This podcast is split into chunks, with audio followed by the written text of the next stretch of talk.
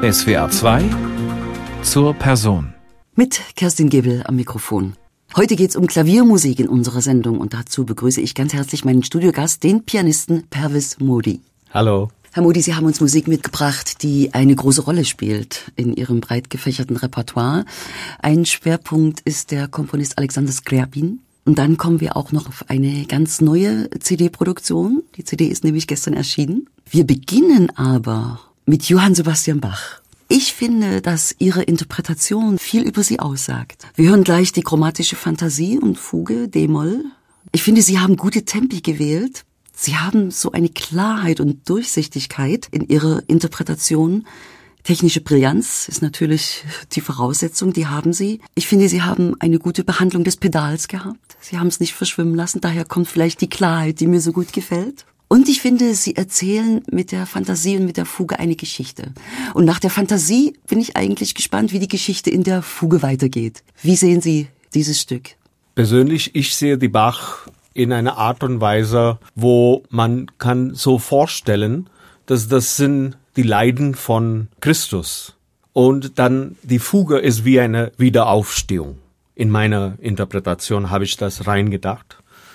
Und das passt auch sehr gut, wenn man hier hört, wie der Bach baut dieses ganze Stück. Zum Beispiel die Anfang wie eine kleine Toccata und dann die ganze Rezitativ und diese unglaubliche Ende von der Fantasia und dann der langsame Aufstehen das ist meine Hauptgedanken gewesen. Also doch irgendwie eine Geschichte dahinter, wie Sie das doch, erzählen. Doch, das ist eine, eine Art von Geschichte, habe ich selbst ausgedacht. Natürlich, man kann sagen, dass man kann das rein als eine freie Stück spielen und danach die Fuge als eine mehrstimmige Werk, eine polyphonische Werk. Aber ich finde, dass wir müssen als Musiker interpretieren. Und daher habe ich meine Interpretation gefunden in diesem Art und Weise. Sie haben aber auch innerhalb der Musik so eine Art Agogik. Sie halten dann manchmal auch ein bisschen inne, fallen aus dem Tempo, kommen wieder hinein. Also mir gefällt dieser erzählerische Charakter sehr gut. Danke, dass Sie haben das alles gemerkt in der Musik. Eigentlich habe ich gelernt, dieses Werk als 15-jähriges Kind. Und dieses Werk habe ich vorbereitet gehabt, damals mit meiner Lehrerin. Und sie hat eine ganz geniale Konzeption auch gehabt. Und sie wollte das in einer Art und Weise mehr wie ein improvisatorisches Stück aber ich wollte das irgendwie gestalten in dem Sinn mehr als eine Art von Stück, das erzählt über das Leid. Und der Fuge, dann kommen wir zum doch einer gewissen Sieg.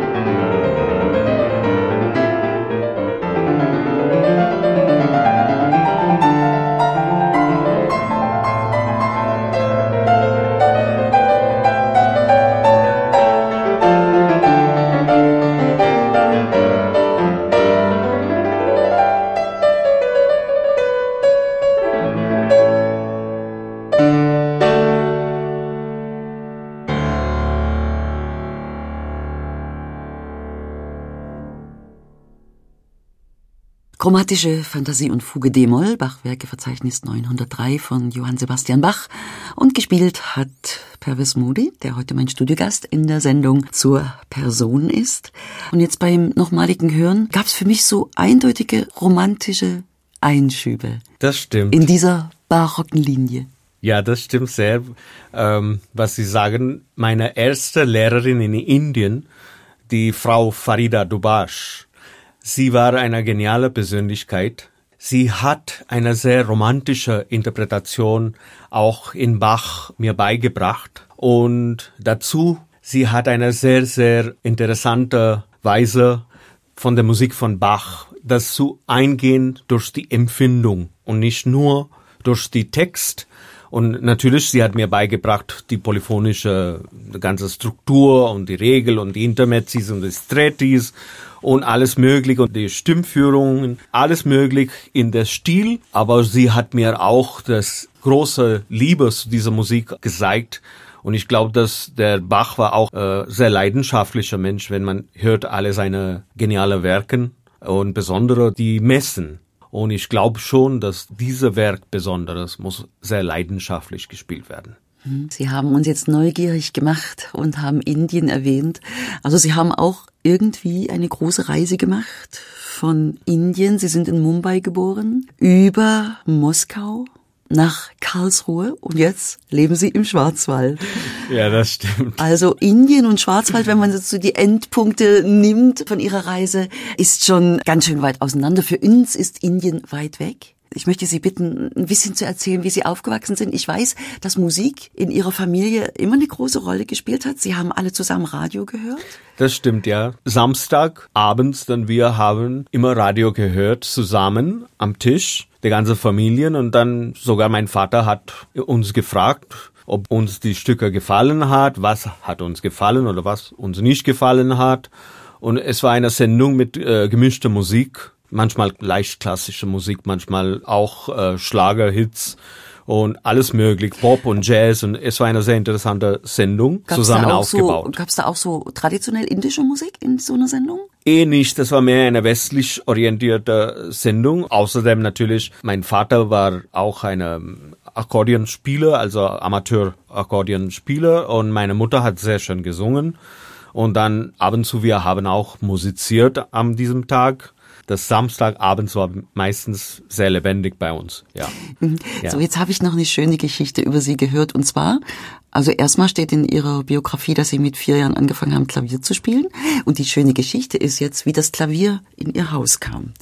Ja. Weil das war eigentlich gar nicht für Sie vorgesehen am Anfang sondern es war ein, ein Stellplatz. Es war ein Abstellplatz, weil irgendjemand renoviert hat. Ja, genau. Und, äh, das war ja. bei Ihnen dann abgestellt und es ist dann sieben Jahre geblieben. Ja, das ist lang geblieben bei uns, dieser Klavier und wir haben sehr schöne Momente dann erlebt auch auf dieser Klavier und nach der Renovation dieser Klavier war dann zurückgegeben und dann mein Vater hat mir eine Flügel gekauft. Sie galten als hochbegabt.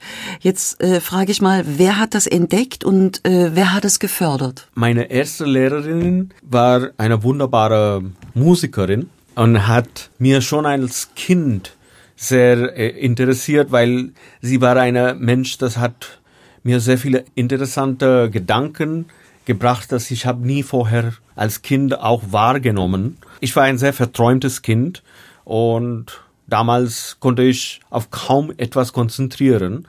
Und sie hat durch ihre Pädagogik mir in so ein Instrument interessiert.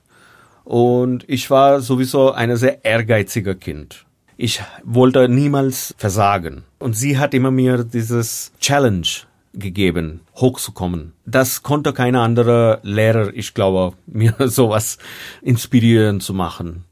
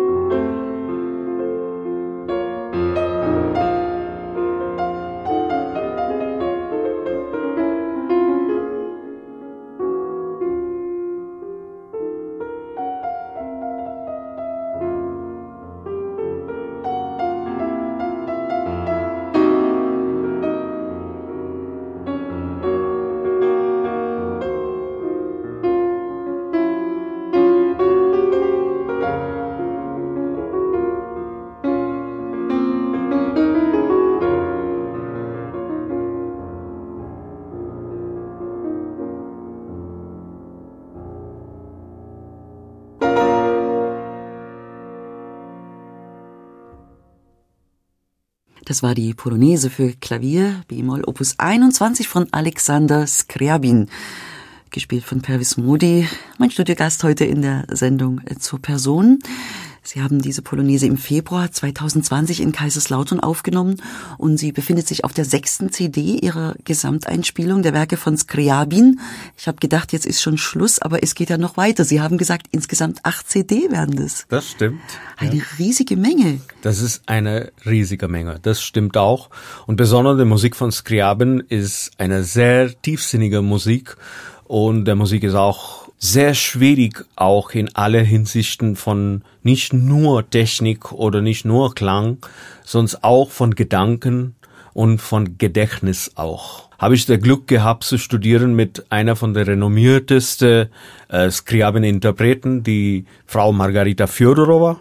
Und sie hat mir sehr viele Geheimnisse von dieser Komponist äh, beigebracht. Ihre Professorin Margarita Fjodorova die war am Tchaikovsky-Konservatorium in Moskau, denn da sind sie dann hin. Mit 18 Jahren sind sie von Indien weg, aber Moskau war nicht ihre erste Wahl. Sie wollten eigentlich nach Amerika.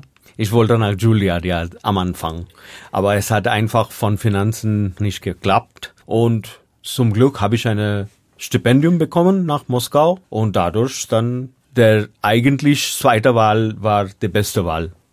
Wie war das mit Ihrer Lehrerin, mit der Professorin? Was, was hat sie Ihnen beigebracht? Meine Lehrerin hat immer mir gesagt, es gibt keine russische Schule, es gibt auch keine andere Schule, es gibt eine gute Schule und es gibt eine schlechte Schule. Sie hat mir sehr viele auch Geheimnisse verraten.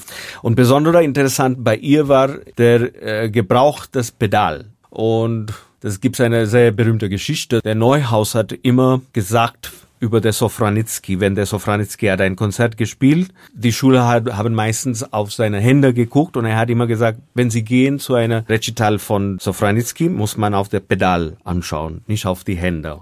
Können Sie ein Detail verraten, wie man das Pedal gebraucht oder ist das jetzt ein Geheimnis? Ja, aber hier haben wir keine Klavier, daher kann ich schlecht demonstrieren, aber das Pedalgebrauch in Skriabin ist sehr eigenartig, zum Beispiel, man pedalisiert nicht immer auf der Eins, wo es eins ist, sonst ist es eine sehr besondere Gebrauch. Man nimmt immer die besser mit und daher kommt eine ganz eigenartige Resonanz.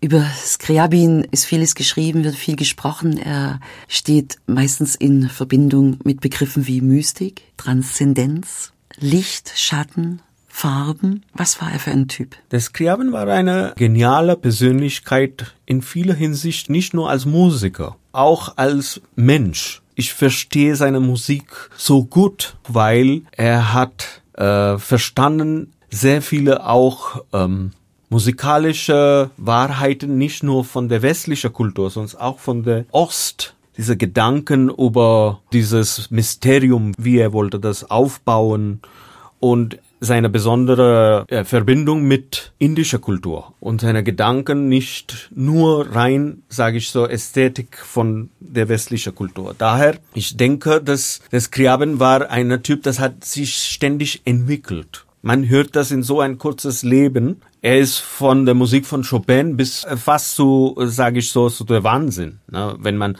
La Flamme jetzt nimmt und vergleicht mit dieser Polonaise, das sind Welten. Wenn Sie gerade von seiner Beziehung zu Indien sprechen, da spielt sicher Spiritualität eine Rolle. Natürlich, das spielt nicht nur der Spiritualität eine Rolle. Es ist eine persönliche Energieaustausch in der Musik. Das kommt von Indien. Und daher auch, ich habe so eine Verbindung auch zu Skriabin. Mhm. Sehen Sie auch Farben bei bestimmten Nein, habe ich dieses Luxus nicht, wie ich sage, aber ich kann das nachspüren, was in der Musik ist. Ich kann nicht sagen, jetzt sehe ich das gleich, diese Farbe, aber ich kann das spüren, welche Farbe werde zu dieses Stück passen. Haben Sie aber Farben, wo Sie sagen, da fühle ich mich wohl? Ja, gibt's Farben. Zum Beispiel? Für mich der Farbe Rot ist eine sehr wichtige Farbe. Also ich liebe der Farbe Rot und ich liebe der Farbe auch Schwarz. Das sind ja Kontraste. Das sind Kontraste. Das ist ja wild dramatisch. Ja, fast. Sie sind begeistert von diesem Komponisten Alexander Skriabin. Ähm, Sie sind gerade dabei, das Gesamtwerk, das Klavierwerk einzuspielen. Wie sind denn die technischen Anforderungen, so etwas zu lernen? Es gibt höllisch schwierige Stücke Und es gibt Stücke, das natürlich der technische Forderung nicht so hoch stellen. Aber in Gesamt, so spielen Skriabin in einer Konzert, egal welches Stück, die kleinsten Stücke, die sind wirklich nicht so leicht zu ausführen, wegen dem Höranspruch auf nicht nur technische, sondern auch die mentale äh, Forderungen und auch der höher transzendentale äh, Touché, also wie man der Anschlag benutzt. Wenn Sie jetzt jemanden erklären müssen, äh, wie klingt die Musik von Scriabin, was würden Sie sagen? Subtile Ekstase.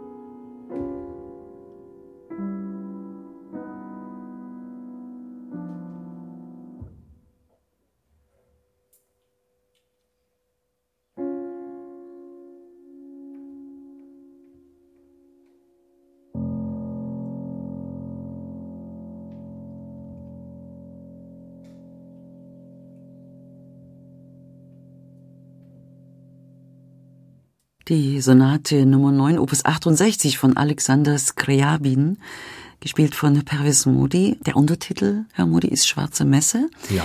Und der Titel stammt nicht von Skriabin, sondern von einem, ich glaube, befreundeten Pianisten. Genau. Und äh, Skriabin soll aber gesagt haben, in der neunten Sonate, diese hier, bin ich tiefer als jemals zuvor in Berührung mit dem Satanischen gekommen. Das stimme ich so auch, ja, finde ich auch. Wir müssen dazu sagen, das war eben eine Live-Aufnahme im vergangenen Jahr beim V-Live Festival. Und zwar ist das ein Corona-Musikfestival ohne Publikum. Dafür aber gefilmt mit zehn Kameras. Und ich habe mir diesen Videofilm angeguckt und das war unglaublich faszinierend, weil in diesem Film wurde auch viel mit Farbe gearbeitet. Also einmal ganz dunkelblau, dann plötzlich war ein Grün, ein tiefes Grün. Sie haben Scriabin und Chopin gespielt auf einer Rockbühne. Ist das vielleicht ein Weg, junge Leute auch über so einen Film an klassische Musik heranzuführen? Auf jeden Fall. Ich war am Anfang etwas skeptisch, weil ich habe sowas nie gemacht gehabt vorher. Aber danach, ich war total begeistert und happy, weil die ganze Lichteffekten und auch die Kameraeffekten da hat super gepasst in diesem Festival. Die Leute waren absolut professionell. Die Kameraleute, der, der ganze Entourage, die Licht und auch dieser Ort, wo wir waren, das hat der modernste Technik, ne, der Schlachthof in Lahr. Und äh, war ich in Kontakt mit vielen anderen Leuten auch von anderen äh, Musikrichtungen. Und das war einfach eine gigantische Wirkung auf mich, nicht nur auf die jungen Leute, weil das hat wirklich mir auch ein bisschen Mut gegeben in diese schwierigen Zeiten. Mhm. Also wenn man in YouTube Life Festival und ihren Namen eingibt, dann kann man diesen Film noch sehen. Ja. Das lohnt sich wirklich, ähm, Ja. den anzuschauen. Wie gehen Sie mit der Corona-Krise um? Ist das für Sie ein Weg, vielleicht neue Formen auch zu erfinden? Das haben wir ja öfter jetzt im Netz, im Internet. Was sagen Sie? Ist das jetzt einfach die Zeit, andere Wege zu gehen? Ja und nein, sage ich so. Ja, wir müssen etwas ändern in Kunst und ständig ohne Corona. Wir müssen etwas ändern. Also wir dürfen nicht stagnieren. Also das ist sehr wichtig, neue Wege zu finden. Zum Beispiel. Zum Beispiel der ganze Internetplattformen. Das sind niemals so wahrgenommen bei klassischen Musiker. Jetzt wir waren notgedrungen, das zu benutzen, uns zu präsentieren. Natürlich, ich habe Glück gehabt, so haben eine professionelle Team, weil meistens diese Videos, das sind äh, Not aufgenommen in Wohnzimmer, sind nicht der große Hit, sage ich so, von Klang und von Vorstellungen und, und Spannung auch. Aber wenn man so auf so einem Niveau darf präsentieren, das ist schon gigantisch. Ne? Und könnten Sie sich jetzt auch so etwas mit dieser Musik auf einer Rockbühne, mit diesen Lichteffekten vor Publikum auch vorstellen? Absolut. Jetzt ja. Vorher nicht. Vorher nicht. Nein, auf keinen Fall, weil wir sind nicht auch gewöhnt mit zehn Kameras das Rumlaufen auf der Bühne und es war ziemlich äh, große Hörspannung und außerdem ich habe seit lang nicht gespielt gehabt da auf der Bühne und das ist noch mehr Kribbel äh, gewesen, weil ich habe seit drei Monaten nicht gespielt oder vier Monaten nicht gespielt in einem Konzert. Also das Publikum fehlt unglaublich, oder? Ja, das stimmt. Die Energie von einem Publikum fehlt.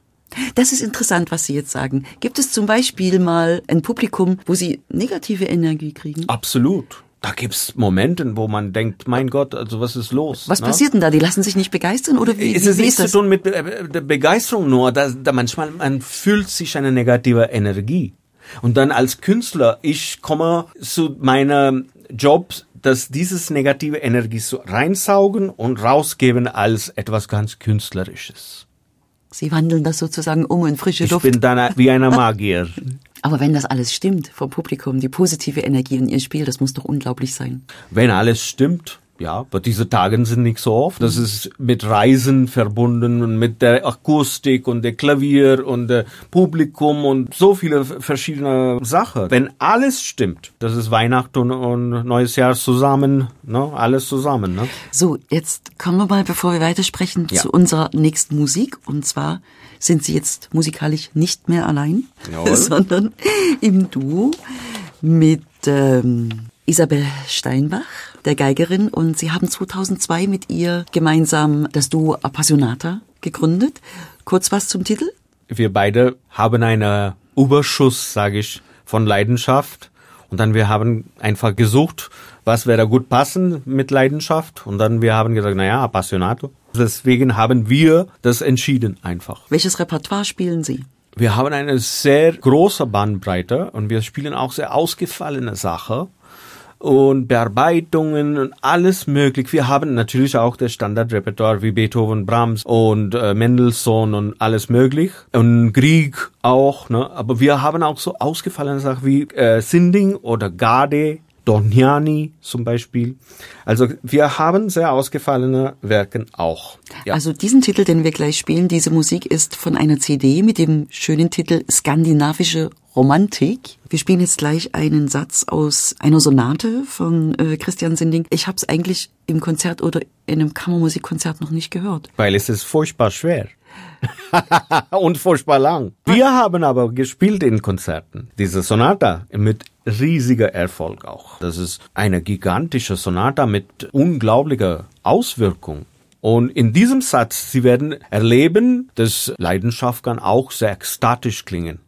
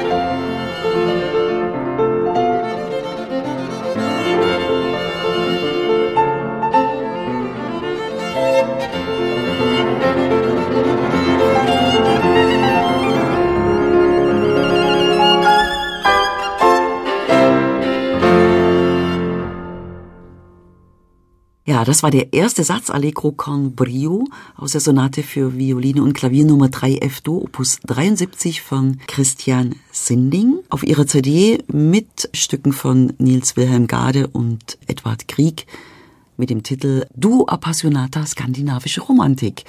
Pervis Modi, mein Studiogast heute in der Sendung zur Person, hat gespielt gemeinsam mit Isabel Steinbach. Also das ist richtig eine, eine Stück, wo wir beide haben sehr intensiv auseinandergesetzt mit der Musik auch. Und das hat super gepasst, auch zu meiner äh, Geigerpartnerin, die die Frau Steinbach. Sie ist eine sehr exuberantes äh, und sehr äh, lebendiges Persönlichkeit. Ja, sie aber auch. Ja. Aber ich meine jetzt von ihrer Charakter. Es hat sehr, sehr gut gepasst, dieses Musik auch und ihre Klang auch und ihre sehr, sehr, wie sage ich, anziehende ähm, Persönlichkeit auf der Bühne auch, ne? Und sehr große Empfindlichkeit in die Musik auch streiten Sie sich dann manchmal in der Interpretation, wenn Sie beide so äh, temperamentvoll sind? Aber natürlich, ich meine, ne? also wir streiten natürlich, aber wir, wie ein gutes Ehepaar präsentiert sich in einer, naja, sage ich so, in naja, einer Abend. Naja, es gibt Daher, wenn wir kommen raus auf der Bühne, alle unsere Streiten sind vergessen und wir sind verliebt ineinander. Aber in manchen guten, weil Sie Ehepaar ansprachen, in manchen guten Ehen ordnet sich immer einer unter. Das geht ja hier in diesem Falle nicht. Sie müssen sich schon auf eine Interpretation einigen. Das ist, was ich sage, ist, ist der rettende Sache in dem Fall, weil in Kammermusik muss man einfach alles dann vergessen und miteinander dann präsentieren. Aber nach dem Konzert, wir sind absolut dann erlöst und so glücklich. Also ich glaube, dass diese Kammermusik auch unterrichtet uns als Künstler zu Kompromissen zu eingehen. So, dann also doch wie in einer guten Ehe. Wie eine gute Ehe. so, Wir haben noch drei Musikstücke auf ihrer, ja. auf unserer Liste und ähm, die befinden sich alle auf einer ganz neuen CD. Und die CD ist gestern entschieden. Und zwar mit Musik von Franz Liszt seiner, ich muss schon sagen, großen H-Moll-Sonate, fast eine halbe Stunde geht, mit Musik von Edward Krieg, den lyrischen Stücken, und mit Musik von Edward McDowell. Wir spielen jetzt die H-Moll-Sonate und Sie haben mich gebeten, im Ganzen kein Stückchen herauszunehmen, sondern dass wir wirklich diese 30 Minuten spielen. Sagen Sie ein bisschen was über List. List ist ja auch ein bisschen Skandal umwittert. Man spricht sogar schon von Listomanie. Da gibt's Frauen, die in Ohnmacht gefallen sind. Dann war List äh, zwischendurch im Kloster. Es war ein rastloser Mensch, rastloser Komponist, Pianist. Er war auch Dirigent, Theaterleiter. Sehen Sie das ähnlich wie Skriabin, dass Sie sagen, äh, ich nähere mich auch der Musik von Liszt über die Persönlichkeit, die so schillernd und vielseitig war? Der Liszt, in meiner Meinung, war eine große Rätsel für die Leute. Einerseits, er hat sich benommen wie ein adliger Mensch, aber andererseits, er hat in der Musik sein Herz geöffnet wie keiner andere in dieser Zeit. Deswegen, in meiner Meinung, der Liszt war eine sehr komplexe Persönlichkeit, viel komplexer, als man ihm jetzt versucht zu verstehen. Und durch diese komplexe Persönlichkeit, auch psychologisch auch gesehen, er war mit vieles beschäftigt. Er war nicht nur mit Klavierspiel. Okay, am Anfang not, doch. Er hat wie, wie er den Teufel geübt, äh, weil er hat Paganini gehört und er wollte sein die erste Virtuos und er hat gespielt als virtuose Klavierspieler nur bis, ich glaube, 33 Jahre oder 34 Jahre und dann er hat wirklich das aufgegeben. Und er hat gewidmet auf ganz andere äh, Sache seine Leben. Und das war nicht äh, zu tun mit nur Konzerten zu spielen. Und das zeigt sich auch, dass der List hat sich ständig entwickelt als Künstler. Und seine Musik bewegt sich auch in diese Sphären. Der Musik am Anfang natürlich war sehr virtuos und fast unspielbar. Nur er konnte das spielen. Natürlich, wenn man jetzt seine Werken hört oder spielt, man kann sagen, ja, dieser Werk gefällt mir besser oder dieser gefällt mir weniger. Aber in generell, ich glaube, dass der Liszt war einer der größten Künstler unserer Zeiten. Ich meine, da, da wäre keiner Wagner gewesen ohne Liszt und viele andere auch. Mhm. So, welche Herausforderungen äh, gibt's jetzt in der Hamoll-Sonate? Die Hauptherausforderung ist, der Spannungsbogen drin zu halten in so einem langen Stück. Weil das Stück hat keine Grenze. Die nächste größte Herausforderung ist, dieses Stück etwas kurzweilig zu machen. Es kann sehr schnell in der Langwierige gehen. Natürlich nicht zu sprechen über die technische gewaltige Schwierigkeiten oder der klangliche Vorstellung, die Effekten da, die drin stecken, alles möglich gibt's. Gibt's Anweisungen von Liszt im Notenbild? Er hat sehr, sehr viele hier Kommentare geschrieben über das Sonata, ohne zu kommentieren. Wie ich sage immer, diese Sonata ist auch ein Rätsel. Der Liszt hat niemals gesagt, was der Sonata für ihn bedeutet. Die einzigste Sache ist der Widmung und das ist so Schumann. Und diese Sonata ist auch ein Rätsel. Manche Leute denken, das ist etwas zu tun mit seinem Leben, seine ganze Unruhe. Manche denken, das ist etwas zu tun mit Faust. Natürlich, es ist sehr viel zu tun mit Faust auch. Aber der persönlich hat niemals die Anweisung gegeben, wo was steckt. Es ist vor der Künstler oder der Pianist hier freigegeben zu denken, was er spürt. Daher diese Sonate ist auch wie ein Sphinx für mich. Man weiß wirklich nicht, was der Liszt innerlich gedacht hat.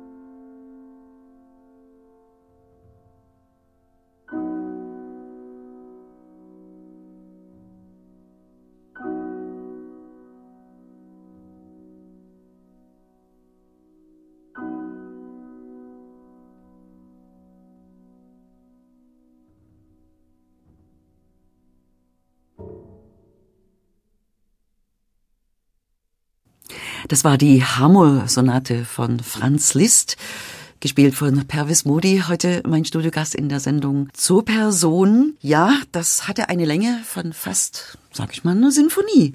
27, 36 ist genau die Länge von der Liszt-Sonate gewesen. Schon eine große Herausforderung. Ja, das ist meistens eine Herausforderung, aber eine sehr interessante Herausforderung, weil nach dem letzten Klang von der Sonata in diese leise Tönen die Leute sind in einer Art von äh, nostalgischer Trance, wenn das Sonata ist am Ende.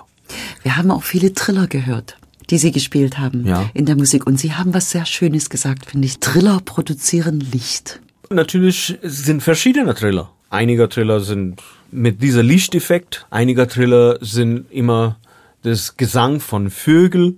Es bedeutet verschiedene Sachen ein Trill ist nicht wie die andere Trill. Ja, ja, vor allen Dingen auch durch die Epochen waren Triller. Aber durch die Epochen, ja, ja, natürlich. In der Fall von Beethoven zum Beispiel, die letzte äh, Sonaten von Beethoven, natürlich da sind Triller wie äh, oder Skriabin auch. Ne? Eben. Diese Triller, die die produzieren eine eine gewisse Licht, aber nicht in jeder Komponist. Ne? es kann ganz andere Bedeutungen sein. Eine ganz kurze und markante Triller ne, kann etwas sein mit einer Rage auch. Oder von oben angetrillert ja. oder von unten Oder, oder etwas ganz Elegantes wie in, in Barock. Ne? Eben. Musik, äh, das von oben, ne? die wunderschöne Triller. Also das hat alles zu tun mit die Epoche und die Zeit und wie jeder Komponist denkt. Mhm. Ja. So, jetzt haben Sie auf Ihrer neuen CD, die gestern übrigens erschienen ist beim Label Record Chat, da gibt's Edward Krieg, kleine lyrische Stücke. Den Krieg haben Sie damit äh, hineingenommen, weil? Er so ein Puffer ist zwischen zwei großen Sachen? Ja, genau so, sage ich so. Das ist der Blume zwischen die zwei Kluften. Und der List hat übrigens das gesagt vor der Mondscheinsonata. Er hat das beschrieben in dieser Art und Weise. Und ich sage, meine CD ist wie die Mondscheinsonata. Diese lyrische Stücke von Grieg sind dann der Blume zwischen die zwei Klüften. Und ich habe das auch genommen, weil ich wollte auch zeigen in dieser romantischen Epoche, war auch äh, sehr wichtig. Die Fantasie auch. Auch nicht so immer, sage ich so, leidenschaftlich nur, sondern auch sehr poetisches und sehr lyrisches. Also das sind wirklich kleine Perlen, kleine Miniaturen. Das empfinde ich auch so. Jede für sich kann auch allein stehen. Und Sie haben äh, für uns drei ausgesucht. Den Kobold, Bus 71 Nummer drei, dann die Elegie, die wir jetzt mal hier so dazwischen stellen, finde ich, passt wunderbar. Mhm. Und zum Schluss das Vöglein.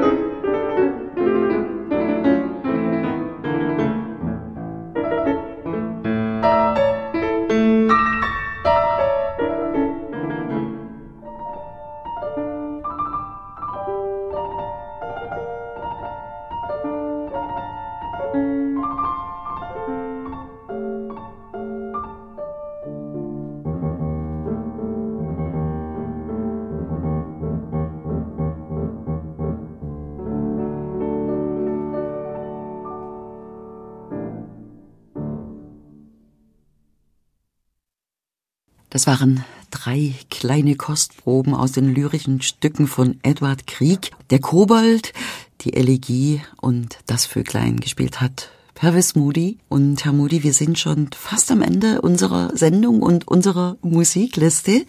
Wir reden aber immer noch über die neue CD, die gestern erschienen ist beim Label Record Jet. Denn äh, wir haben gesagt, diese kleinen lyrischen Stücke ist so der Puffer zwischen zwei großen. Und jetzt haben wir noch einen Komponisten auf dieser CD, das ist Edward McDowell. Und Sie haben da eingespielt die Sonate für Klavier Nummer 4, Opus 59, auch Celtic Sonata genannt. Die können wir nicht ganz spielen. Sie haben den dritten Satz ausgewählt. Und bevor wir den gleich zum Abschluss hören, äh, wie sind Sie auf McDowell gekommen? Durch eine Telefonat mit einer sehr, sehr guter Pianistfreund von mir. Dieser Pianistfreund heißt Mauricio Valina. Er hat mir gesagt, dass ich soll diese vierte Sonate lernen, weil das wäre sehr gut zu mir passen. Ich war etwas überrascht, weil ich kannte diese Komponist äh, nur von die kleineren Stücke und ich kannte keine Großform von ihm, außer die Konzert, der berühmte D-Moll-Konzert von ihm, das zweite Konzert. Und dann habe ich angefangen zu recherchieren. Und ich habe die Noten bestellt und ich habe diese Sonate dadurch gelernt. Und wie meint er das? Die Musik passt zu Ihnen. Äh, wissen Sie das jetzt? Warum? Kann ich vorstellen, warum. Weil es ist eine sehr dramatische Werk. Es ist hochgeladenes Werk, äh, wenn es kommt zu sehr, sehr großen Kontrasten. Aber diese Kontrasten sind hier in einer Art von Erzählung gebunden. Eine Held, das kämpft und wird groß gejubelt, aber verliebt sich in Deirdre, dann kann man so vorstellen, als der zweite Satz. Und dann seine Tod in die dritte Satz, wo ist der große Kampf und er ist gestorben, dieser Held, in einer ganz eigenartigen Art. Wenn er wusste, dass er stirbt, er hat sich gebunden zu einer Fels und ist gestorben stehend. Ist das dieser dritte Satz, den wir jetzt hören? Ja. Und das ist das Geschichte von Kuchulain diese furchterregendes äh, Geschichte von der Held. Aber nicht nur deswegen, sonst sage ich, diese Sonata ist ein Meisterwerk, wenn es kommt zu, wie die Themen sind hier behandelt und wie die sind, wie eine große Bogen ist gemacht durch die Sonata. Das muss man nur zuhören, zu erleben.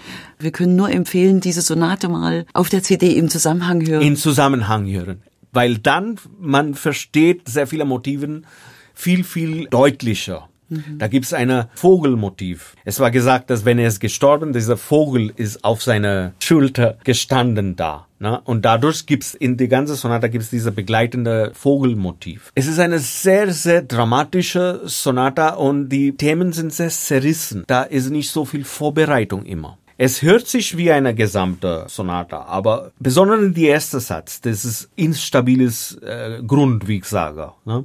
Und dann der zweite Satz, gut, es ist hochromantisch, aber dann der dritte Satz bricht aus der totales Chaos und Kampf, wo er leider ist dann in meiner Meinung. Und ich benutze eine ganz eigenartige äh, Effekt, das ist nicht geschrieben in der Text, aber da gibt es einen Moment, wo ich nehme meine Faust und ich hämmer auf die besser da am Ende. Wenn dieser äh, Moment kommt, es ist fast wie ein Schock für die Zuhörer, wenn die das sehen, wenn plötzlich ist gespielt und dann der Pianist mit seiner Faust auf diese Ton da. In ne? welchem Satz ist das? In der dritte Satz. Ne? Ich glaube, das war jetzt richtig dramatisch, was Sie uns erzählt haben und wir hören doch jetzt mal den dritten Satz.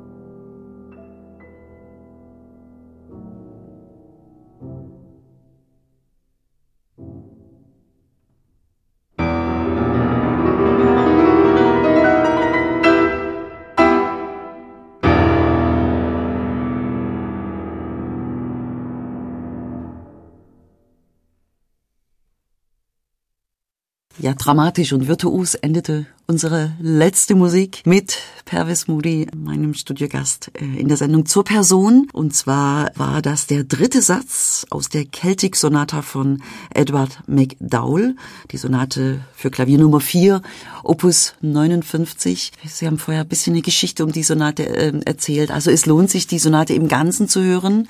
Gestern erschienen ganz brandneu auf der CD beim Label Record Jet. Ja, Herr Wismudi, mein Studiogast, ist Steinway-Artist. Wie Sie mir gerade erklärt haben, wird das nicht jeder, das ist so eine Art Doktortitel. So eine Art von Doktortitel, haben Sie das richtig gesagt. ja, und ja, das ist äh, auch durch, ähm, wie ich sage, das, äh, das Fakt, dass, dass ich liebe diese Instrument sehr, auch diese Marke von Instrument. Und das ist eine, ein Instrument, das mir sehr nahe liegt. Und ich fühle mich total da frei auf diese Instrument, weil es äh, erlaubt mir alle Möglichkeiten von meiner Interpretation zu freilassen oder, oder darstellen.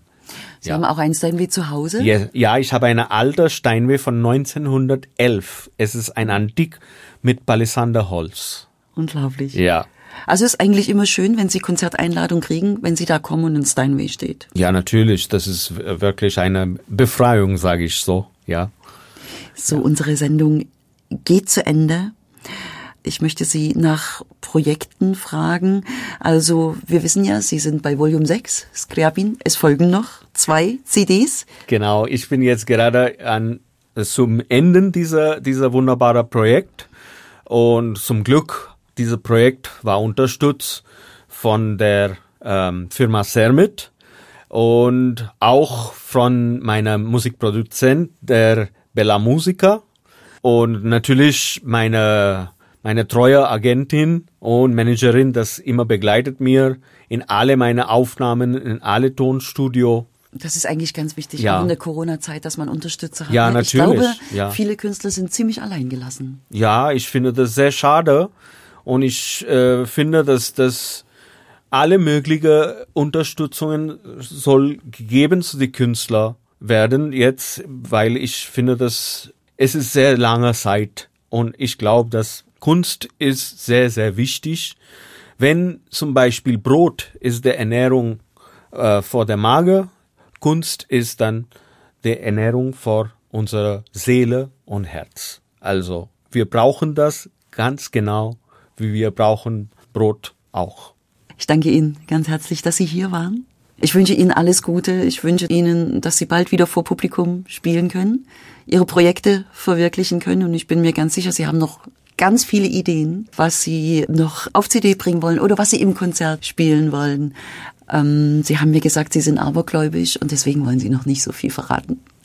Ich lieb nicht sagen die Projekte voraus, aber wenn diese Projekte rauskommen, Sie werden sicherlich überrascht sein, weil das ist eine ganz andere Musikstilrichtung. Nur als kleine so Tipp geben, weil ich habe gedacht auf etwas ganz, ganz Außergewöhnliches. Und daher möchte ich dann Ihnen auch bedanken. Das Gespräch war sehr lebendig und war äh, auch sehr spontan und für meinen Geschmack sehr locker auch. Vielen Dank. Ja, das war unsere Sendung zur Person mit dem Pianisten Pervis Moody. Sie können unsere Sendung auch auf unserer Homepage hören, auf swr2.de oder sieben Tage lang in unserer SWR2-App. Hier im Programm geht's nach den Nachrichten weiter mit unserem Magazin SWR2 Lesenswert. Danke fürs Zuhören. Tschüss, sagt Kerstin Gebel.